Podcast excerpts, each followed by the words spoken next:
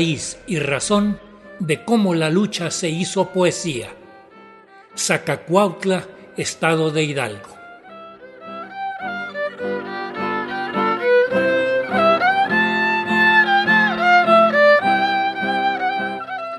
Allá en los límites de los estados de Puebla e Hidalgo, donde la naturaleza es tan generosa, se encuentra Zacacuautla. Sus habitantes se defienden de la tala ilegal, del despojo descarado, proceso que parece no tener fin. Todos los de Locotenco estamos muy desolados de ver el bosque cubierto de árboles derribados. Eran árboles gigantes de más de un siglo de vida. A dos kilómetros se oye el cimbrar de su caída.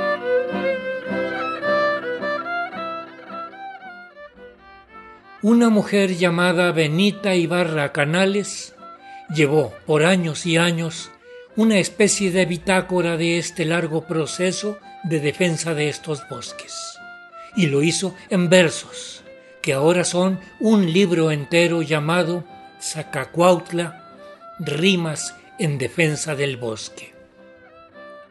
Recientemente fue presentado y gracias a Liliana García, que asistió y grabó el evento, tenemos hoy aquí la voz de la ahijada de Benita, la compiladora y compañera de lucha Filiberta Nevado Templos en la presentación de este libro.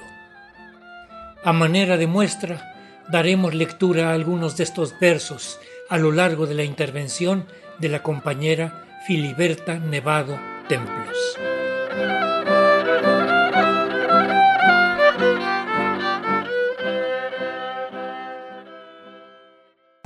Bueno, pues les voy a hacer un poco el contexto este, para poder este, pasar a, relatarles esto.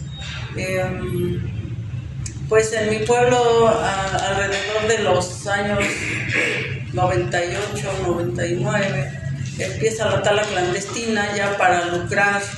Eh, antes pues la tala era para, para lo que se ocupara un árbol en la casa o para el corral o para la iglesia, para reparar pero pues después empezó la tala clandestina, pero no solo, sino empezó la tala clandestina en los montes ajenos. Este monte es una propiedad muy grande que es propiedad de la familia Gómez García, pero que la familia nunca vivió en el pueblo de tal manera que la comunidad lo tomábamos como, como común porque la familia nos permitía pues eh, pasear, llevar ahí a comer a los animales, juntar plantas, juntar hongos, juntar leña de la, de la que se caía. Y pues ellos, uno de ellos tenía este dicho, decía, eh, usen lo tirado y cuiden lo parado. ¿Por qué? Pues porque a veces venía el aire y tiraba y entonces ellos no tenían inconveniente en que uno se llevara algún palo que ocupara. Se les avisaba, sí, sí, adelante cuando se había que reparar la iglesia o las escuelas, con más razón, siempre estuvieron este, dispuestos a, dar. Eh, entonces, pero el monte en realidad ellos no vivían ahí, no venían. Quienes lo disfrutábamos, pues éramos la comunidad para pasear, porque era hermosísimo. Y eh, por ahí de los años 70 este, se hizo el sistema de agua potable y entonces les pedimos agua porque es un lugar con unos mantos acuíferos muy ricos entonces les pedimos permiso de tomar el agua potable de, ahí. Y lo dieron, dieron el permiso, se puso ahí un cárcamo, es decir, una construcción donde se retiene el agua y se bombea, es la parte baja, esta, esta de las que les estoy hablando, entonces sube con una bomba hasta la parte más alta de la comunidad y de ahí se distribuye a toda la comunidad. Entonces, eh, pues hay una tubería, hay una instalación eléctrica, todo esto se hizo pues de acuerdo con la familia Gómez García. A partir de que tuvimos el agua de ahí, pues fue mucho más querido el lugar, el monte, porque pues en el pueblo decimos si no hay monte no hay agua y si no hay agua no hay vida. Entonces para nosotros se, volvió pues parte de, de, la vida misma este, este monte. Y pues nadie osaba cortarle media rama, ¿no? O sea, nada, todo estuvo en paz hasta que vino la tala clandestina pero no solo, sino que una familia cercana al lugar se adueñó, es decir, se empezó a meter poco a poco. Este, cuando los Gómez García se dieron cuenta, empezaron a tener eh, pues juicios penales en contra de esta familia y este y en, en junio de del 2000, si mal no me recuerdo, se ganó uno de los juicios, es decir, los Gómez le ganan a los canales templos, que así se llamaban los, eh, así se llaman los ladrones, pues. Les ganan un juicio donde le indican a, los, a los canales que entreguen, con un actuario, entregaron nuevamente el terreno a los Gómez. Y aparentemente todo estaba arreglado. Pero en ese mismo año asesinaron a la albacea de la familia Gómez García, aquí en Tulancingo, eh, nunca se supo quién ni, ni, nada, y, este, y pues eh, la comunidad siguió defendiendo el monte porque, repito, ahí está el agua. Entonces, la comunidad empieza a defender el, el, lugar por el monte, no por el terreno, sino por el monte, porque si no hay monte, no hay agua.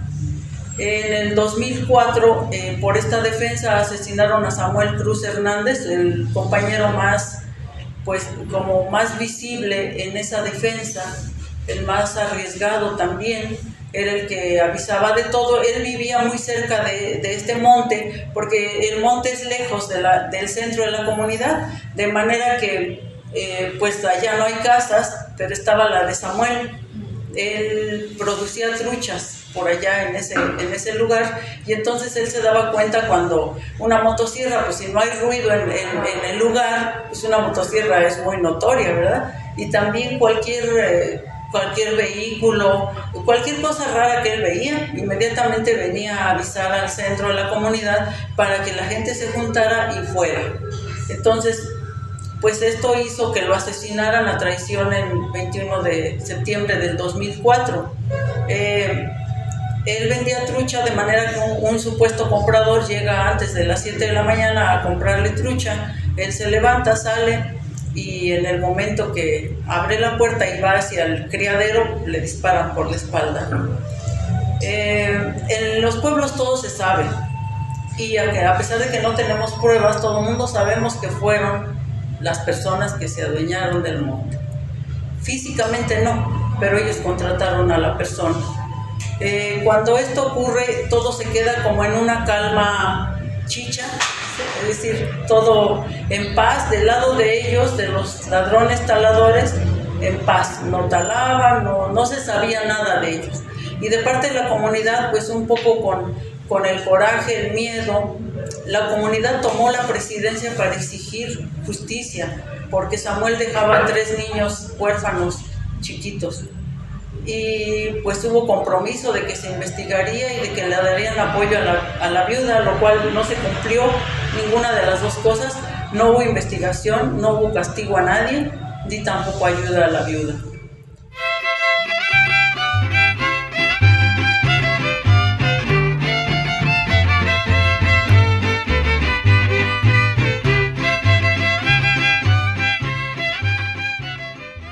pasó un tiempo hasta que en 2007 empiezan a talar de una manera brutal y este, eh, de día, pero derribando todo como si fueran a poner una construcción. Eh, el monte era muy rico, tenía al menos unas siete variedades de árboles. El lechos es, es lo que se llama un monte mesófilo de montaña, de manera que tenía una enorme variedad de lechos y de especies de árboles. Entonces, eh, talaron parejo todo. Cuando vimos eso, pues nos alarmamos mucho, o sea, ¿quién podría talar de día sin ser los dueños y que no pase nada, ¿no?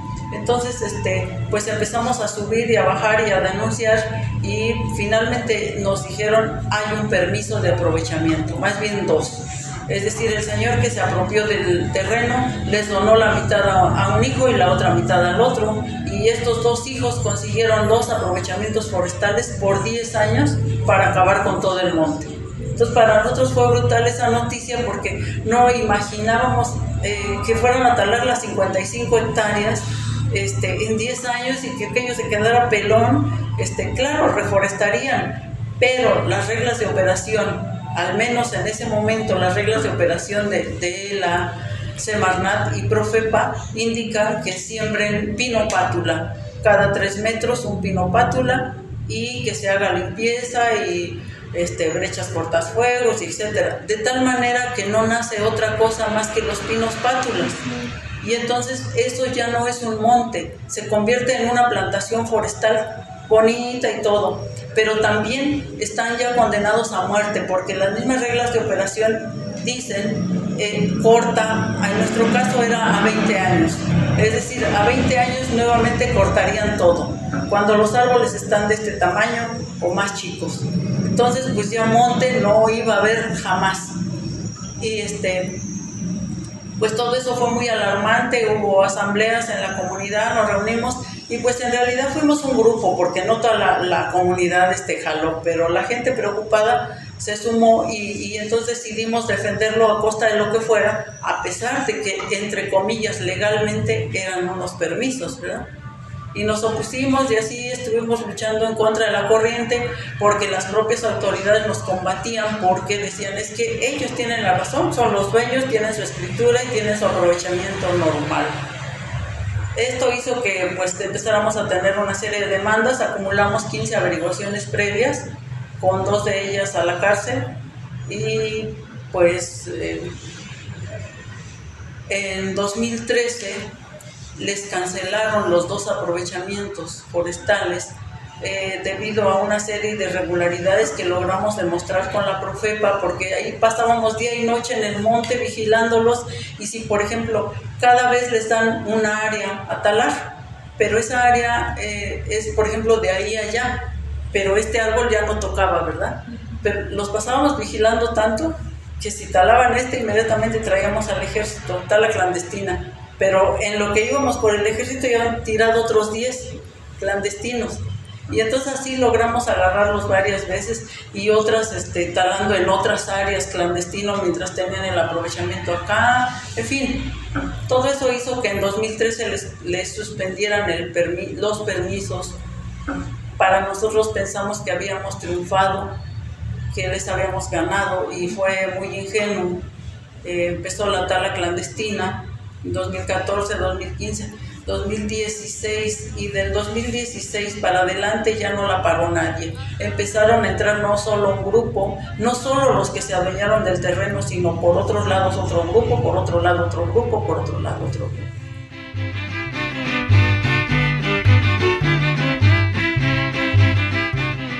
Ahora sí que estamos bien. Parecemos embrujados cuando no en el MP andamos en los juzgados. Vemos llegar los testigos que mienten, mienten y mienten. Aunque son muy descarados, los vemos cómo se sienten. Nuestras miradas los ponen a retorcerse las manos. Son cobardes y ladrones. Son menos que unos gusanos. Nos quieren ver tras las rejas, pero nos defenderemos. La razón saldrá a la luz Así es como lo esperamos.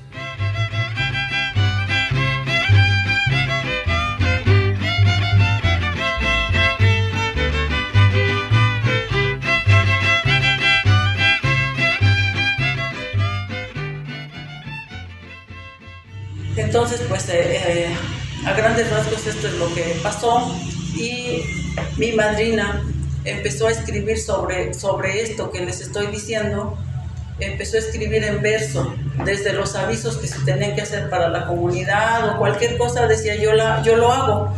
Y lo hacía, ella escribía manuscrito. Y que alguien venga y lo pase en letra de molde, decía ella, y que lo haga grande. Entonces ya algún joven venía, lo hacía y lo poníamos el sábado por la noche para que el domingo que viene al centro toda la gente a la misa pudiera enterarse eh, eran desde avisos, también ofensas en contra de los taladores porque tenían un puesto de quesos en el centro. Entonces era en contra de ellos, eran avisos, de todo. Y pues este, a mí me parecieron bonitos y los empecé a guardar y se enojaba y decía, son para lo que son, sea, ya tíralos, ya son para lo que son. Y, pero desde entonces empezamos a tener apoyo con grupos de la Ciudad de México, sobre todo, al inicio, y entonces nos decían, no, es que está muy bonito, guárdenlos porque al tiempo van a hacer un libro. Y decía mi madrina, ¿cómo crees que yo voy a hacer un libro si yo solo estudié la primaria? No, no, no, tíralo. A mí me da vergüenza que digan eso. Yo qué voy a saber. Y este, bueno, pero lo fui guardando y un buen día eh, ya con la máquina de escribir de esas este, mecánicas empecé a pasarlo en máquina y luego al tiempo nos regalaron una computadora de esas que eran grandotas así. Y ahí lo fui capturando y después gracias a muchas personas incluyendo al padre Alfredo se volvió realidad este libro.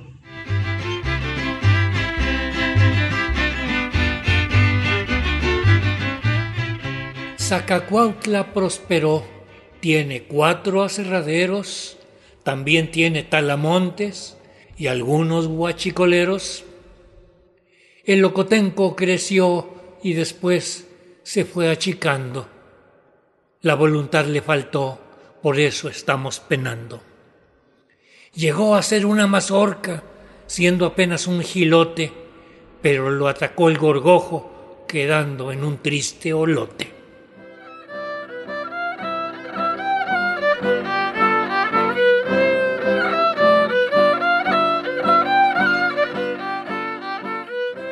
Hemos escuchado hoy la intervención de la compañera Filiberta Nevado Templos, quien recopiló la reseña de la lucha que a lo largo de los años fue dejando escrita mientras vivió Benita Ibarra Canales. A ella le decimos desde aquí, descansa tranquila, Benita. Aquí está la memoria de esta lucha. Tenemos en nuestras manos tu libro.